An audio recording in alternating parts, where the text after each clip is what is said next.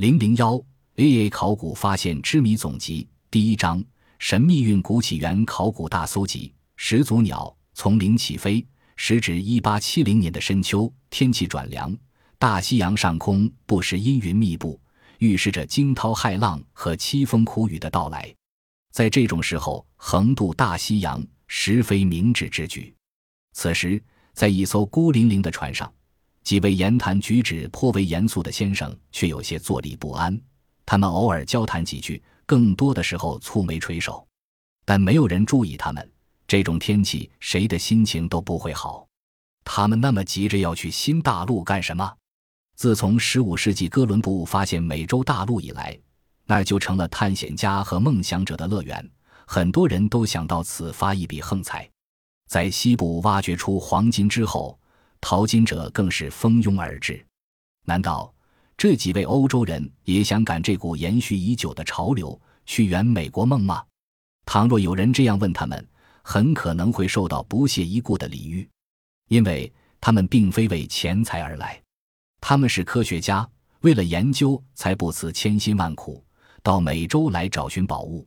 但是不要领会错了，他们的宝物不是黄金白银，也不是土地牲畜。而是就普通人而言毫无价值的化石，这些被人弃如敝履的石头，对于他们来说简直比生命更重要。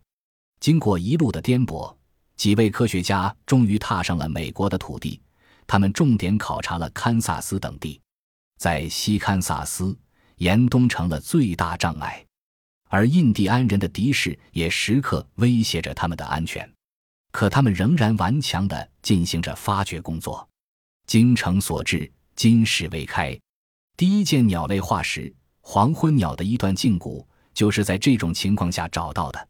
后来，探险队还在内布拉斯加的地层中发现了大量古鸟化石，他们的心血没有白费。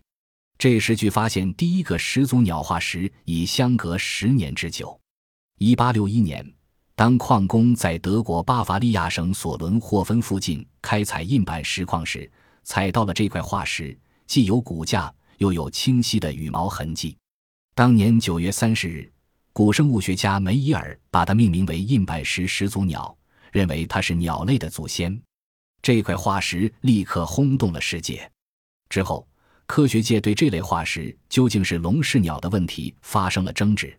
为了更好地说明问题，一些勇敢而执着的科学家才不惜代价，漂洋过海到美洲寻找新的证据。这才引出了上面的故事。对始祖鸟的认定也是经过了一番周折的。曾经有一段时间，报刊杂志中出现了对这一种类的不同叫法，说明观点还没有统一。在历经是是非非的争议后，大家终于达成了共识，认为印板石始祖鸟这个名称相对还是最确切的。那么，至尊至贵的始祖鸟又是什么样的呢？且让我们来揭开它神秘的面纱。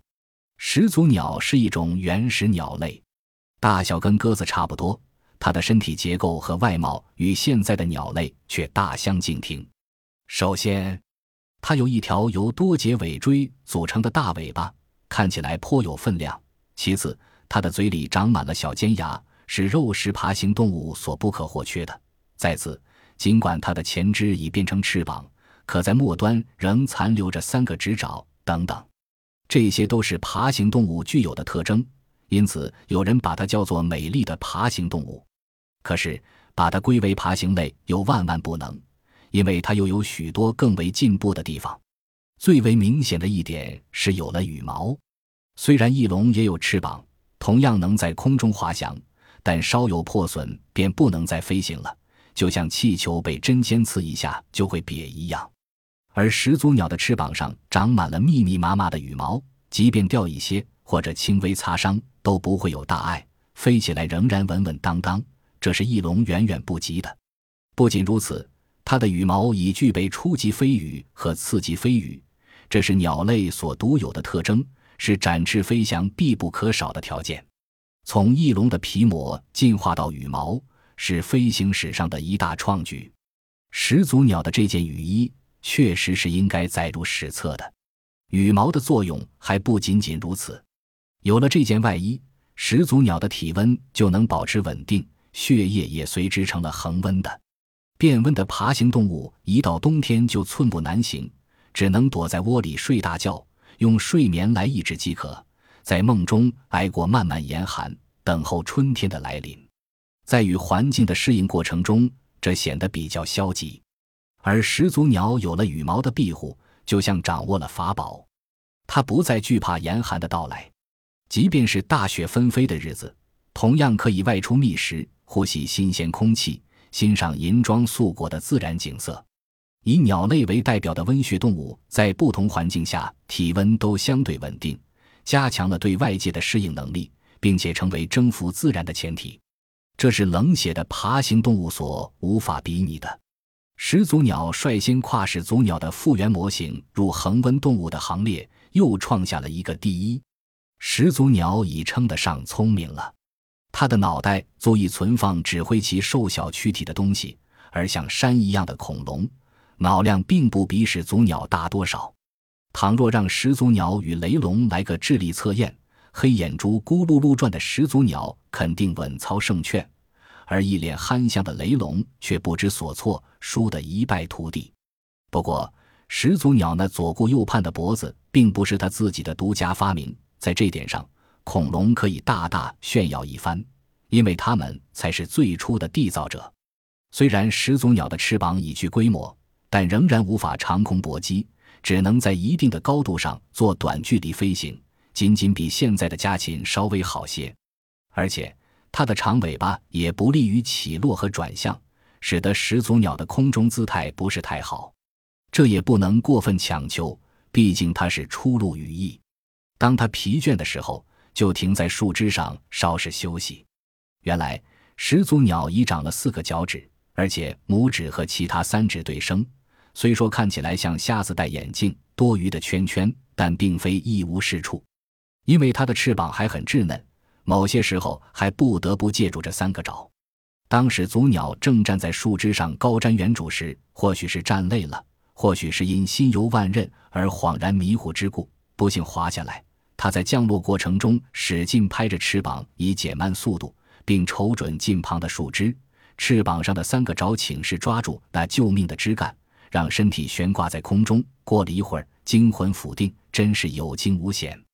这个场面让其他动物大开眼界。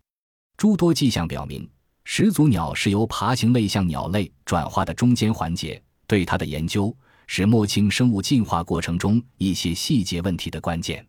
始祖鸟像接力运动员，一手接过前辈的棒，完成自己的使命后，又把它交给后代，使生命不断更新前进。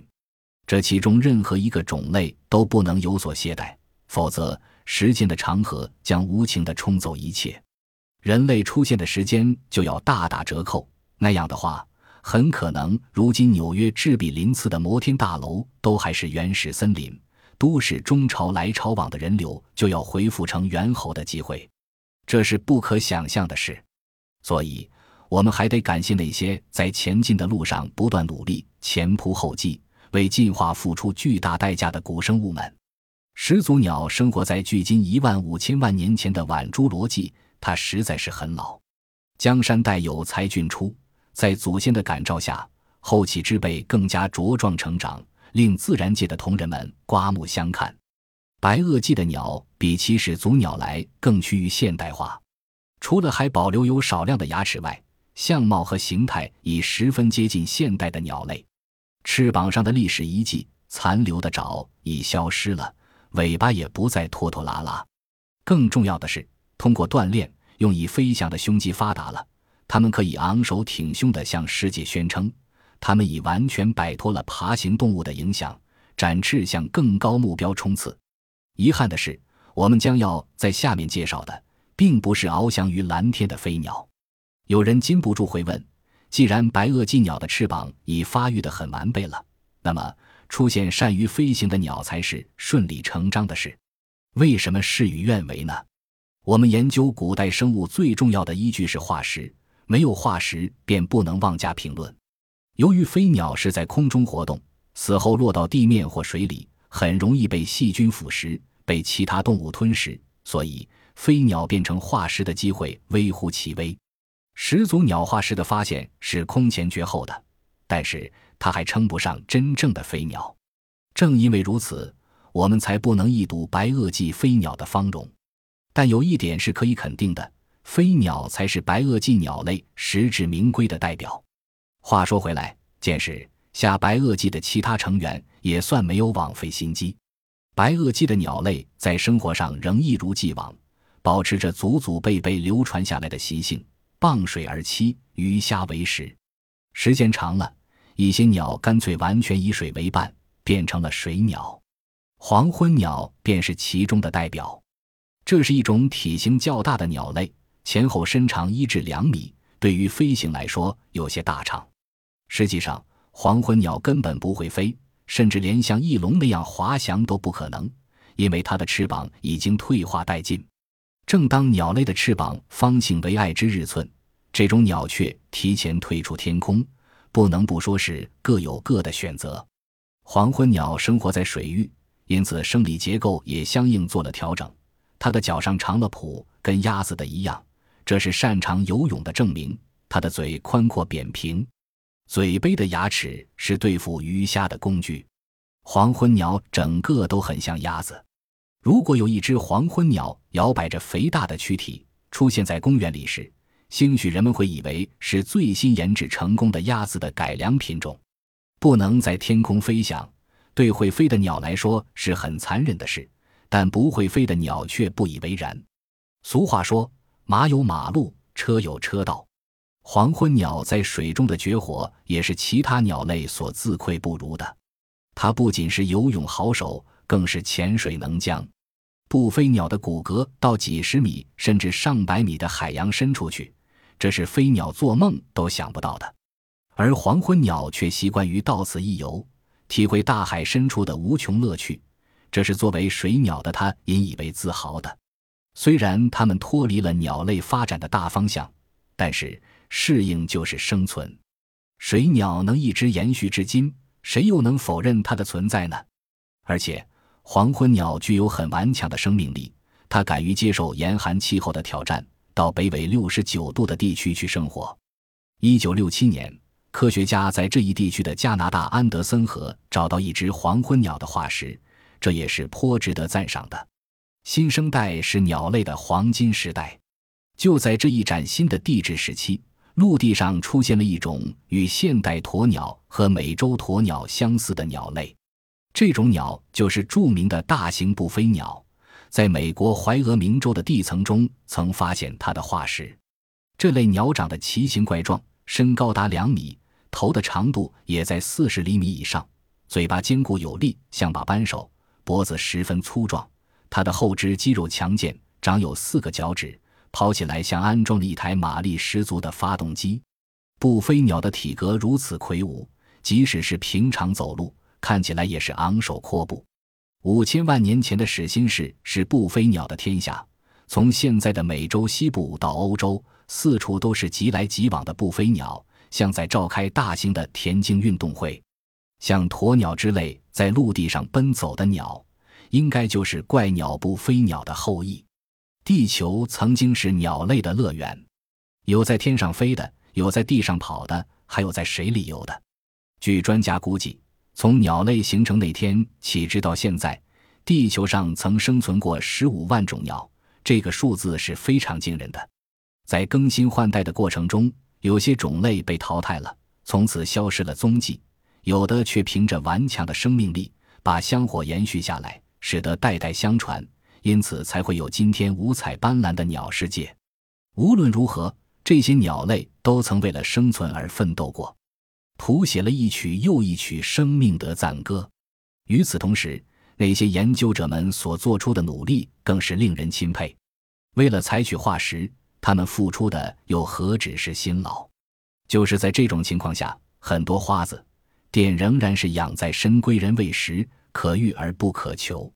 所以，这些标本都是非常珍贵的。像始祖鸟化石，直到现在仍然只有极少数重见天日。成为无价珍宝，也正因为如此，才使得许多唯利是图的人对此垂涎三尺。原始鸟化石以前只在德国有所发现，然而近几年在我国东北辽西地区也找到了它的踪迹，有中华龙鸟、孔子鸟、原始祖鸟等种类。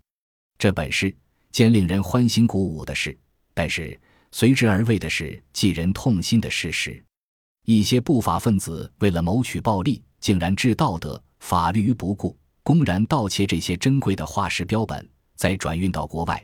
使国家蒙受巨大损失，这是不能用金钱来计算的。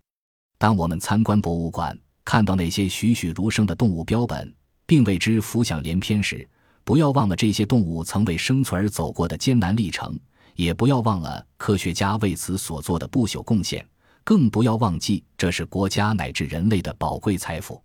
我们应该把这些化石好好的保护起来，使之成为一部活的自然史。为人类提供更多的知识，而不是奇货可居的收藏品，这样也是对那些在地下沉睡了上千万年的动物的一种安慰。